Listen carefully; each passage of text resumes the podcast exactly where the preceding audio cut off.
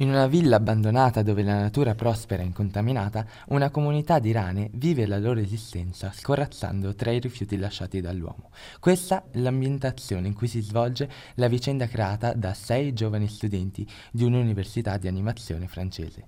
I colori tropicali, i suoni della natura, l'armonia delle vite animali sono in contrasto con la decadenza umana. Tra queste ambientazioni si scoprono moltissimi riferimenti cinematografici che partono da Shrek, Ratatouille e arrivano fino a Scarface, uniti dalla musica incalzante creando un misto di comicità e suspense per rilevare un finale decisamente sorprendente. Protagoniste di questo corto sono sicuramente le rane che con la natura prospera totalmente indifferente al passaggio dell'uomo sulla Terra. Il film mira a far riflettere sul rapporto tra uomo e natura. Solo dopo la morte dell'uomo le rane potranno tornare, in compagnia di altri animali, a vivere libere e non condizionate dall'agire umano. Durante la visione del cortometraggio si percepisce la decadenza di ciò che per anni l'uomo ha considerato progresso. Si vedono telefoni squillare e telecamere di sicurezza vegliare senza scopo.